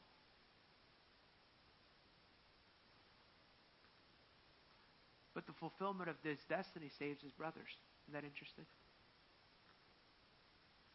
So the people that slandered you are the people probably that will have the greatest breakthrough when you come into your breakthrough. Because we got there's kind of some weird stuff even among Christian leaders. Like, well, when you get in your ministry, all those people then go up the mountain with you. They ain't going to get up there. I said, well, I hope they come up because I hope I can be a blessing to them. Because he says, bless those who hate you. Pray for those who spitefully use you. That's the Bible. That's the Word of God. Jesus is on the cross. They're saying the most slanderous things about them, and the whole time he goes, Father, forgive them, for they know not what they do. That's our heart towards people. I'm not saying stay in a phys- you know don't be physical. I'm not saying any of that. But some of this stuff. I know people who want to have ministry so they can prove to their pastor that didn't believe in them they could have a ministry. It's a wrong motivation. I'll show you. The greatest thing you can ever get to in life is not having to prove anything to anyone. Let's land the plane here. Look at Genesis 39 now. Now he's owned by somebody else. Now Joseph had been taken down to Egypt. This is verse 1. An Egyptian who was one of the Pharaoh's officials and the captain of the guard bought him from the Ishmaelites who had taken him there. And the Lord was with Joseph. Always keep that in mind. The Lord is always with you. The Lord is always with you. The Lord is always with you. The Lord is always with you. I remember years ago, I was going to a certain country, and I was going. I think I was. Yeah, I was pretty sure I didn't. I, something happened. I don't don't think somebody could go with me. I don't usually like to go very far, that far without anyone. And uh, I said, Lord, this is a long way. I remember it was my first flight. I think of three. This is a long way. He said, I'm with you. And then I saw an angel with me. Got it. You and I are a majority. The Lord was with Joseph, and he lived in the house of his Egyptian master. Notice the word there. When the master saw, that's a very interesting verse, that the Lord was with him, and the Lord gave him success in everything he did, Joseph found favor in his eyes and became his attendant. And Potiphar put him in charge of his household, and he entrusted him to his care and everything he owned. From that time, he put in charge of his household all that he owned. The Lord blessed the household of the Egyptian because of Joseph. The blessing of the Lord was on everything Potiphar had, both in his house and in the field. So Potiphar left everything he had in Joseph's care with Joseph in charge, and he did not concern himself with anything except the food he ate. This is fascinating to me. How are you prosperous if someone else owns you? In here. I want you to see a biblical pattern here. Talked about this concept that the Lord wants to teach us how to be governing people. Before Joseph governs in a place of authority, most people think it's like the equivalent to a prime minister in the nation. He governed himself. He's prosperous on the inside of him. He has favor, and this is also important. Why do you want to believe God for favor? Not for your own personal kingdom to be created, but, and this is how you should view yourself. This is how you should view yourself if you work for someone. The blessing on my life is now supposed to be a blessing for this employer. Because I am here, see, a lot of people don't think like that. If you think like everyone else in your workplace, you'll get what everyone in your workplace has. Oh, they take me on. This company takes advantage of us. You know, nobody's taking advantage of me. You know, I ain't working no more, more than, no, no more than five minutes here. You know, I'm gonna, I'm gonna get mine. You know, and all that stuff can be true. But if you flip how you think about who your employer is, I'm there to serve. I'm there to be a blessing. I'm there to be a help. The blessing on Joseph's life advantaged this man, and it wasn't like Joseph had any stock options in this man's corporation. It's entirely benefiting this man. Before the blessing of the Lord ever benefits Joseph, it benefits a heathen man. What's he doing? He's stewarding his heart. I'm not going to be a victim. I'm going to serve this man as though it's God that I'm serving. Because what does he say? Whatever you do, do heartily as unto the Lord. And I also want you to notice something else. The world takes notice. The world takes notice. This man has not been to a prophetic school. It says he saw. This man has not been told how to discern spirits. He's a heathen man, but when he sees the blessing, how does he see it? There's something about this young guy. And everything he's touching is prosperous. Fine, you're in charge. Also, what is Joseph doing?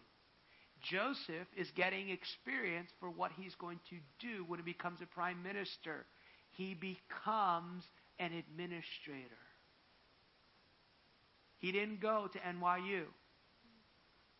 God is leveraging a difficult situation to give him experience in what he will need experience later in. We said last night, part of being self governing is stewarding what's in front of you right now. I know people like, oh, I'm called to call the ministry. They don't want to clean toilets in a church. They don't want to stay after service for a few minutes. Because they don't understand that ministry is serving people. It's the little things that you do.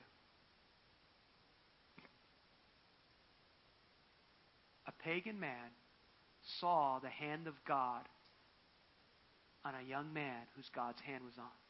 This is Old Testament. Question I like to ask myself is Do unsaved people see God in me? It goes back to what I mentioned last night. I am the light of the world. You are the light of the world. Let your light so shine before men that they may see your good works and glorify your Father who is in heaven. Some of it, you know, honestly, some of it's just like like people skills. Are you nice? People like I, I hear some believers. I mean, persecuted at work. No, you're a bad employee. They're like they won't let me have a Bible study because you show up late every day. They just want you to be a good employee. Not going to be treated like this. And it's a terrible testimony. You should seek to excel at everything that you do.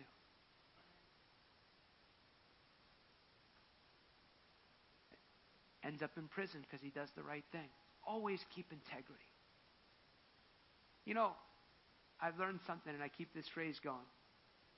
I can't determine sometimes what people do to me or what they do to us as we interact in ministry, but I can determine how I, am going to react, and I can always determine to be a blessing. I can always determine to be a blessing. Ends up in prison because he did the right thing.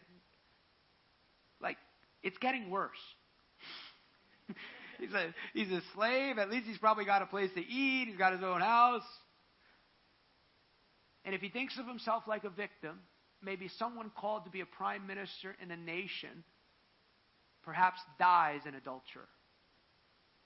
Oh, nobody's going to know, you know. I'm young. Just one time. Let me tell you, if you're considering doing something evil or something not according to the Word of God, it's usually never one time. By the way, let me just say it too. If you're in this room and you have another cheat guy church that you think you're cheating on with, the woman's going to tell. The woman always does. Men keep things secret. Woman can't hold it in. Just throw that. I've been. I don't know everything, but 20 years in ministry, it's always the woman who tells. so she gonna tell everything. you think you got to burn her phone? She's gonna tell it all. She's just gonna. Ah, I do, sir. So just remember. Tell you, I'm, I'm warning you. There's nothing secret. And if she don't tell, God knows. There's nothing that is hidden from the sight of God. But the woman's probably going to tell. Just to let you know, I'm telling you, yeah. The woman always tells. You can always tell. She's going to come to the altar the next Sunday. I did it. Yes, I cheated. Okay. you think you got a thing going on? She's going to tell. It gets quiet that way. I know. I've been around now 20 years. It's always the woman who tells. Two church people mess around, the woman tells, not the man. gets quiet with that one, but it's true. It's true. He ends up now in prison. I love what he tells the butler and the baker. What does he tell them? He goes, Why are you guys sad? Which means he's probably not sad. This is a rough place to be in. What does he do? He stewards his dream. He doesn't go into their, he doesn't like start a support group for people who are unjustly there. Well, you think it's my bad. I ended up here. That you know, I should have, you know, figure it out, guys. I've been here a while, and you guys just got here. Hope it works for you. He's stewarding a gift. He's serving. He's governing himself. He's governing his life. Then the timing comes, right? I love the story. Joseph, ha- excuse me, Pharaoh has a dream. No one can interpret this dream. Part of your life purpose is to answer questions people need answers to. Only God's people can make sense of this crazy world right now. Really. Only God's people. Human ideas can never they can never bring any real solutions to what's happening in this world right now. Pharaoh has this dream. He's troubled by the dream. He gets all the wise people in. And then, thank God, the guy remembers, oh, there's this guy in prison.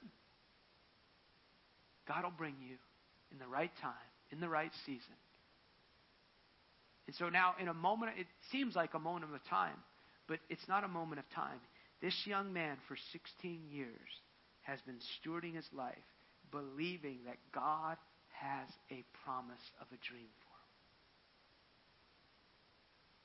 It's not American. It's not a Hallmark story. He is stewarding day by day by day by day. You don't think there were days, oh, dreamer, you're in prison now. Why don't you have even more integrity? You'll probably die next, you know? enemy's probably taunting him the whole way. And I love how this happens. He comes in front of Pharaoh. And by the way, he's got to have discernment too. Because they cut him, and which was very offensive for the Hebrew. So he doesn't go in there in front of Pharaoh and go, Oh, you think you're a god because they think he's a god. They think that's why he was Pharaoh. They think he's a god in his culture. He doesn't say, I'm not going to be treated like this. I'm a Hebrew slave. He has you, you have to have discernment in this season part of the, part of the definition of discernment is to know what to say in the right situation in the place that God has put you in. He doesn't say, You're taking my rights away. I'm a Hebrew slave. I'm a Jewish man. You're doing all this to me. He's there to interpret a dream. You ever wonder why Daniel accepts a name change, accepts being educated, but then stops short of being eating at, at, the, at the table? There's a whole reason for that. But he doesn't go, I'm not, I'm not going to be educated. You ain't doing this to me. I'm not like, but he's a righteous man. What is he doing? Exercising discernment. Now he's in front of Pharaoh, and I love this. I'm paraphrasing the story. I'm trying to land this, but this is such a good story. He goes, I heard that you interpret dreams. Joseph goes, read the story. No, only God interprets dreams. I've heard that you interpret dreams. No, only God interprets dreams. But I've heard that you interpret dreams. No, only God interprets dreams. Then he listens to his dream and interprets his dream. But only God interprets dreams. He listens to his dream, interprets his dream, but he's already told him only God interprets dreams. What is he, what is he a picture of? He's a picture of what we're called to be as New Testament people. We're supposed to know the voice of God and stand between God and humanity to be the voice of God. That when we speak, they go, That's God. That's God speaking. This is not a man who's ever, he's, he's considered a God in his culture. And not only does he give him the interpretation, he gives him the wisdom of what to do with the dream. He brought a solution. It was so astounding that goes, Well, I don't know anyone smarter than you. Why don't you be prime minister? and he's elevated to a place of authority. I want you to see something, though, too, here. Joseph's dream does not come to manifestation until he is able to answer Pharaoh's dream. Our dream to the world is always to be in service to other people.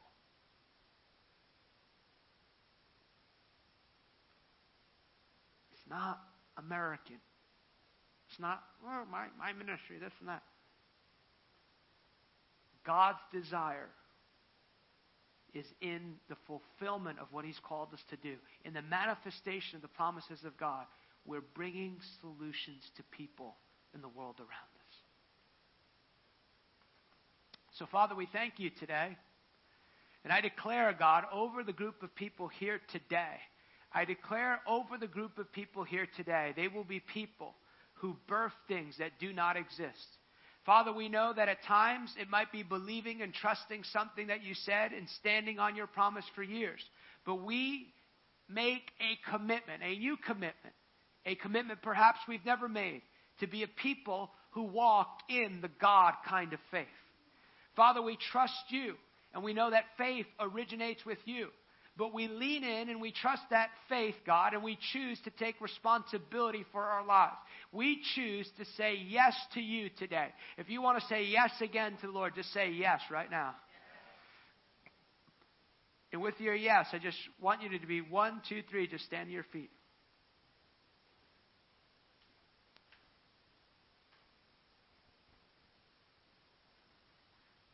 And I just want you to repeat this prayer tonight. Say, Dear Jesus, I recognize tonight. Oh, you can do better than that. I recognize tonight that my life is not my own. I've been bought with a price. So, with your help, I present myself as a living sacrifice. Once again, God, my life is yours. Teach me your ways. Give me boldness. Give me a fresh filling of the Holy Spirit to be persistent, to not give up. I receive tonight, and I recognize tonight the God kind of faith the God, the God kind of faith that calls things be not as though they are.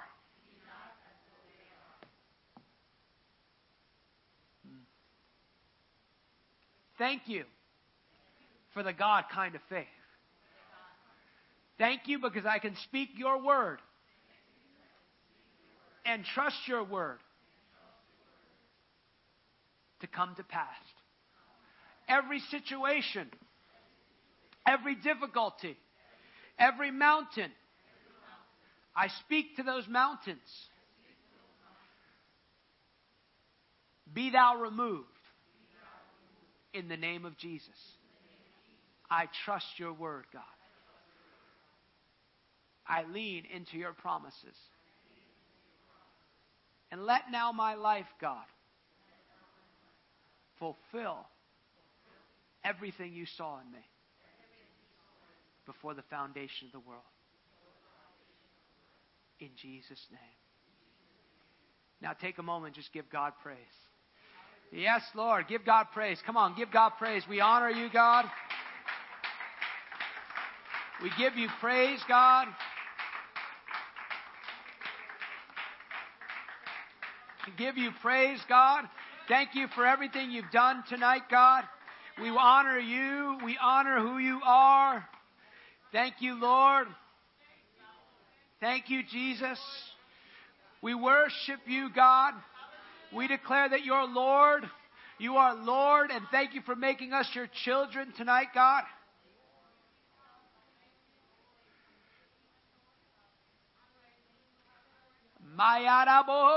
Bahaya.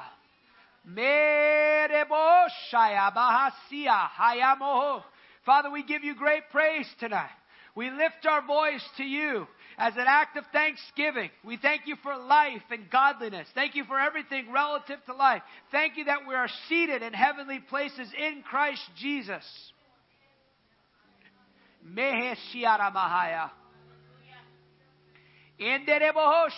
Atanamaya.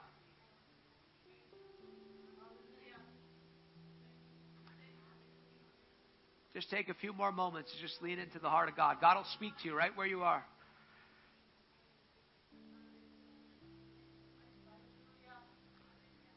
Thank you, God. Thank you, God. Hey! Hanamahashaya. Thank you, Lord. Hey! Sherebohosaya. We love you, Lord. We love you with all our hearts. As much as we can say, we just confess our love for you. Thank you. We can only love you because you've loved us first. So thank you. Because you loved us first, we can love you. We recognize in you, through you, and to you are all things. Without you, we can't do anything, but with you, we can do all things. So thank you for teaching us about your ways. Thank you for delivering us of all ignorance tonight.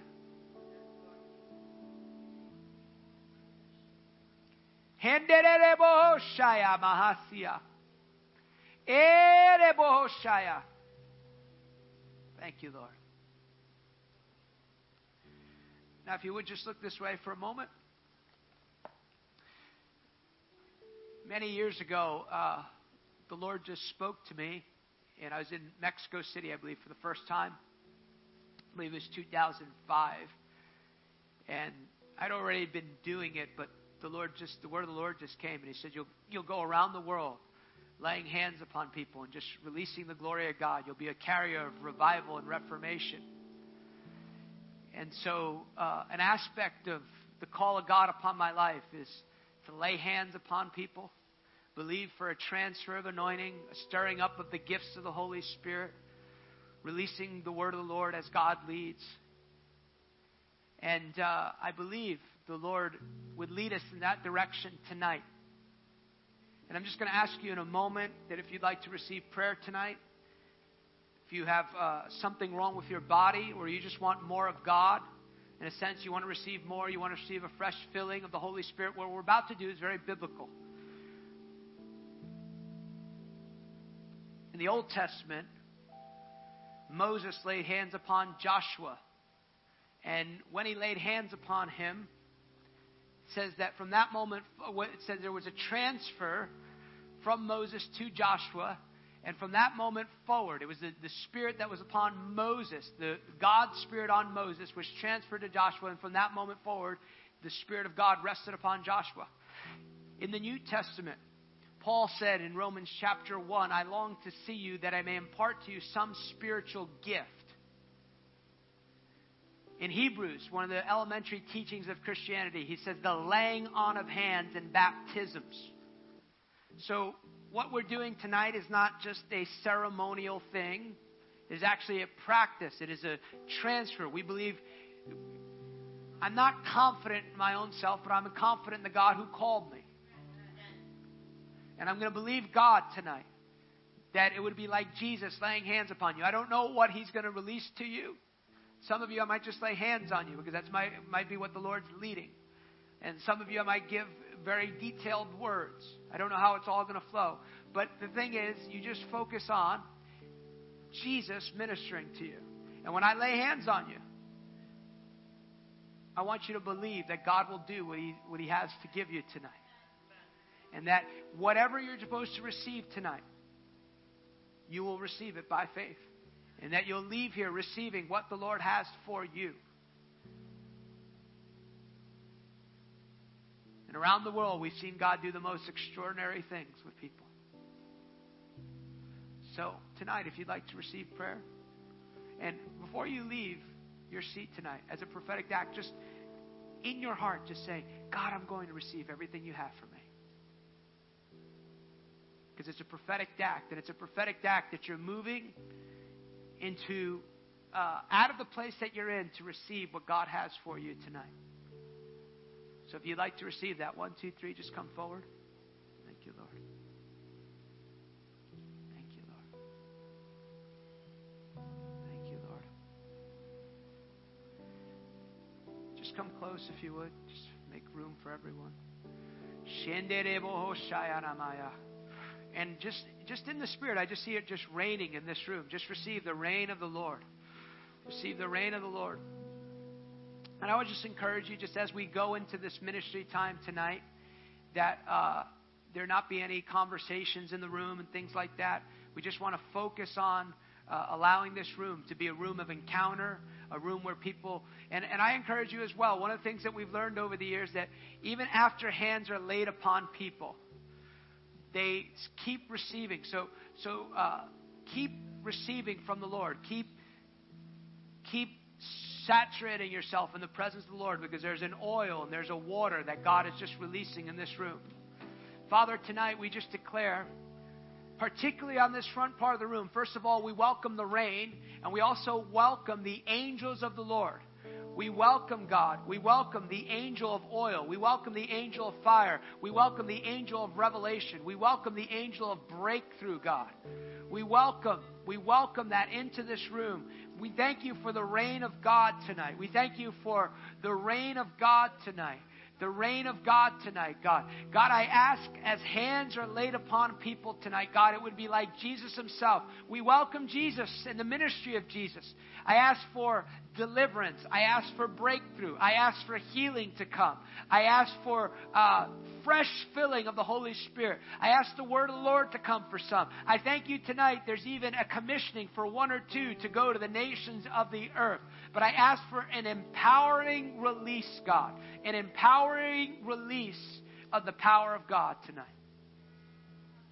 And if you would just, just repeat this prayer with me tonight. Say, Father, tonight, I receive by faith what you have for me, no matter what it looks like.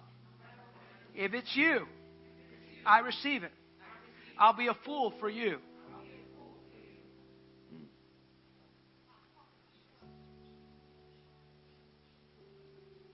Fill me with a fresh filling of the Holy Spirit and fire tonight. Thank you, Lord. They don't have to repeat this. Lord, as your people have come, I trust you. I trust the word of the Lord over my life. I trust what you want to do here tonight, God. Let it be like Jesus himself laying hands upon people, God. Increase your power here. Increase your power here tonight. Increase your power here tonight. In the name of Jesus. Increase your presence, Holy Spirit. Aumenta tu presencia, Señor. In the name of Jesus. Now I encourage you, even as I pray for people, don't focus on me. Just fo- keep your attention on the Lord. Worship the Lord. Let Him minister to you. I'm just the mailman. So increase your presence, Holy Spirit. Thank you, Lord. Mayara mohosaya.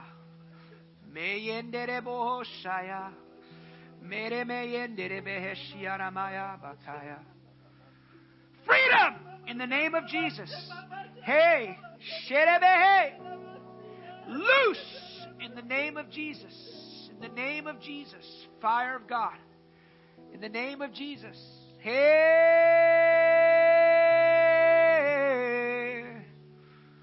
Mayamba boho soyo mohaya.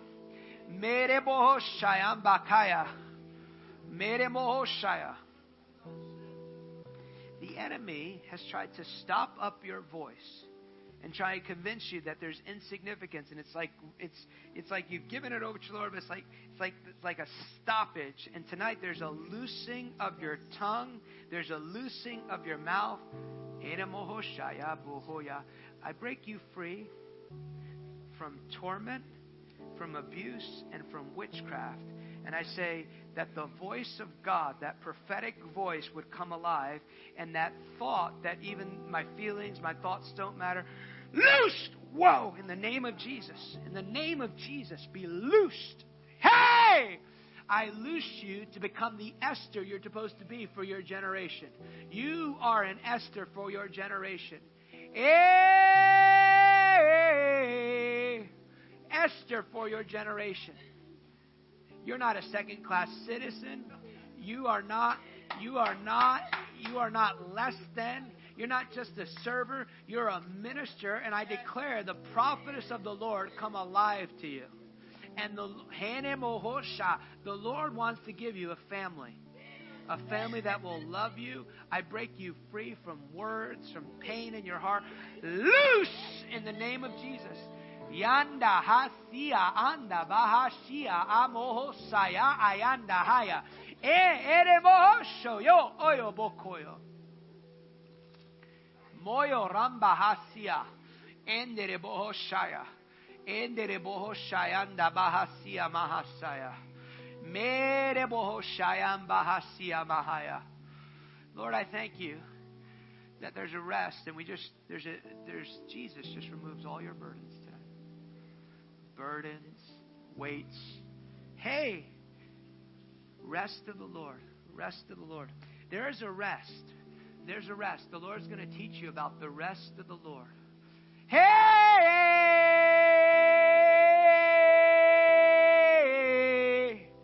And the joy. The Lord's restoring the joy of your salvation. Yandara moho shaya haya moho sayanda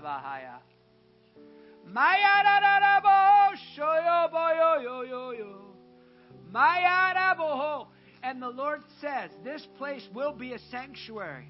This place will be Bethel. This place will be the place where angels ascend and descend. It will be a gate of heaven. And your testimony will be your testimony will be as a people. Your testimony will be it's like heaven on earth. It's like heaven on earth every time we meet. It's like heaven on earth when we pray. It's like heaven on earth. Mayara bohoshaya. Mere mohoshaya. Amahaya. Si aramohosaya. Ere mohoshaya. Here mohoshaya. I release. Hey, the rest of the Lord. Whoa. The rest of the Lord the rest of the Lord. His yoke is easy and his burden is light. His yoke is easy and his burden is light. Eh, I loose you to become everything God's created you to be.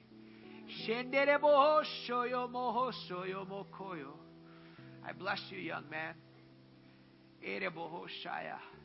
I bless you as a Daniel for your generation. Whoa. Whoa. Hey. No compromise. A man of prayer. A man of integrity. A man of the Word of God. I love your shoes too. Shamahasaya. Those are some cool shoes, man. That's not prophecy, that's just Abner. Hamahashaya. Mereboko. You can have fun when you're ministering. Shenemohoshaya. Fire of God. Fire of God. Fire of God. Fire of God. Fire of God. Thank you, Lord. I'm telling you, God is unlocking something in the heavens for the group of people here. Open heaven. I, I think you were saying it last night, Pastor Alice. Open heavens. Open heavens. In the name of Jesus. Fire. Fire. Whoa. Ooh. Haya. Hamahoshoyo. Fire. Hey. Haya boho. Soyo bohoya. Ears to hear ears to hear. Ears to hear. I loose your heart. I loose your heart. I loose your heart to receive the things of the Lord. Mere bohoshaya mahasiara mahaya. Mayara mohosaya mahasiara mohoshaya. Mayandara bohoshaya mahasiara mohosaya. Ere mohoshaya andara bohoshaya. Mandara bohoshaya mahasiara bakaya. Hey, what's, what's your name? Yeah, yeah. Frank. Frank, um, when I was just looking at you, I just saw uh, this incredible leadership and like a magnet grace that attracts unsaved people towards your life. And there's um, there's like an angel of the Lord just putting fresh oil on your head, on your ears, and anointing you like a like a missile in this season to go out to be light in the world as never before. And there are, are ideas, there are ideas and things and concepts that the Lord wants to give you in the marketplace that would show forth the goodness of God. And there's also now an angel of the Lord lifting off burdens, weights. You came in here concerned about some things and things taking place. God, what am I going to do about this? And there's just an angel. Hey, whoa! Ooh. And there's also Jesus is right in front of you, and and he just puts his hand right on your heart and just begins to heal some broken places in your heart. Thank you, Lord. And the Lord says, I am kind, I am gracious, I am good. I do not turn. I do not turn. I do not turn from people, even with the mistakes they've made. And there's a healing. There's a healing of your heart. There's a healing of your heart. There's a removing of burdens, of weights, but there's also a healing of your heart that the Lord is doing tonight. More, Lord. And it's like I just see this angel just pouring like oil just all over you. And the Lord wants you to know my hand's been on your life, your whole life. I see you in your mother's womb. I see you as a little boy. I see you as a young man. And the Lord says, My hand was always near you. My hand of protection. Even when you didn't think my hand was there, my hand was there. And I've been wooing you and I've been drawing you to myself. And there, hey! And there was someone in your family that was praying for you. You may not have even known it, but they protected you. They kept you even from tough influences. But the Lord says, The hand of the Lord is on your life. And I invite you into my life of goodness. I invite you into my life of breakthrough. And I invite you into a life of walking with me as never before. And I don't know why I'm telling you this, but the Lord wants you to know that walking with Jesus is not like do's and don'ts. It's about this living, breathing relationship that He invites you into. And so He marks your heart and He says, You can know me. You can know me. You can know me. You can know me. You can know me. Is this your son? Yeah. Can I put my hands on? I already had him. Thank you, Lord. Thank you, Lord. In the name of Jesus. Wow. In the name of Jesus, Lord. Let the eyes, whoa, let the eyes of his understanding be open, God. Let the eyes of his understanding be open to know you.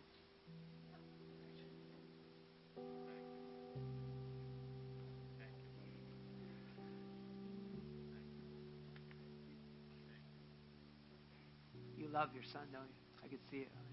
How old is he? Nine? Do you, do you know, I just saw this picture just as you pursued the things of the Lord. It's like your, your son's purpose and dream, that God's dream for his life would begin to come to pass. But it's connected to your pursuit of the Lord.